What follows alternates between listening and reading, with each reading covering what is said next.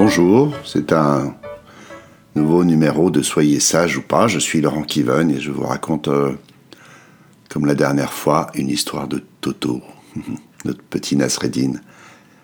Et dans cette histoire, la professeure a appris aux enfants euh, ce qu'étaient des rimes, comme dans la poésie. Demain, leur dit-elle, vous me raconterez une histoire avec des rimes. Le lendemain, les histoires reviennent bredouilles, les enfants, pardon, reviennent bredouilles pour la plupart. Le devoir était trop difficile pour eux. Quelques-uns, malgré tout, ont fait de timides tentatives. Ce matin, je suis allé chercher du pain.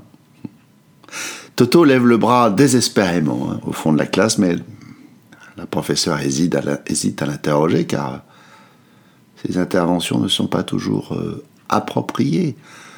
Ils sont souvent, au contraire, ponctués de mots qu'elle n'a pas envie de laisser entendre dans sa classe. Cependant, étant donné le, peu de volontaires, elle finit par lui donner la parole.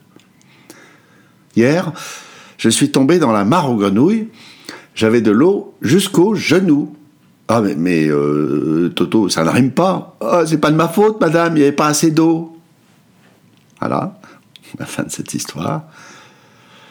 Euh, je, vous invite à faire une pause, comme d'habitude, mais peut-être plus spécialement quand l'histoire a l'air légère et, presque, presque enfantine. Bien souvent, elles sont, ces histoires-là sont peut-être aussi riches et peut-être parfois plus que celles qui ont l'air sérieuses. Et euh, bon, bien entendu, c'est la rime manquée qui fait le drôle de l'histoire. Et en ce qui me concerne, le visage euh, horrifié de la professeure, tel que je l'imagine, juste avant le mot genou. Mais euh, ce que je remarque dans cette histoire, c'est ce qui fait manquer la rime à Toto. Est-ce qu'il a pensé au mot qui aurait pu lui faire réussir la rime, mais que hein, la réalité du niveau d'eau l'a empêché de l'employer, comme un excès de loyauté au réel Est-ce qu'il ne fait que, que s'excuser ou se justifier d'avoir pas réussi Et nous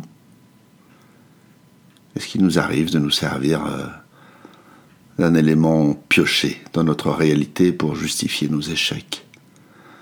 Et si nous choisissions de ne pas nous justifier, que se, se passerait-il?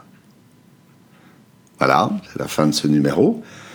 Cliquez, partagez. À bientôt. Thank you.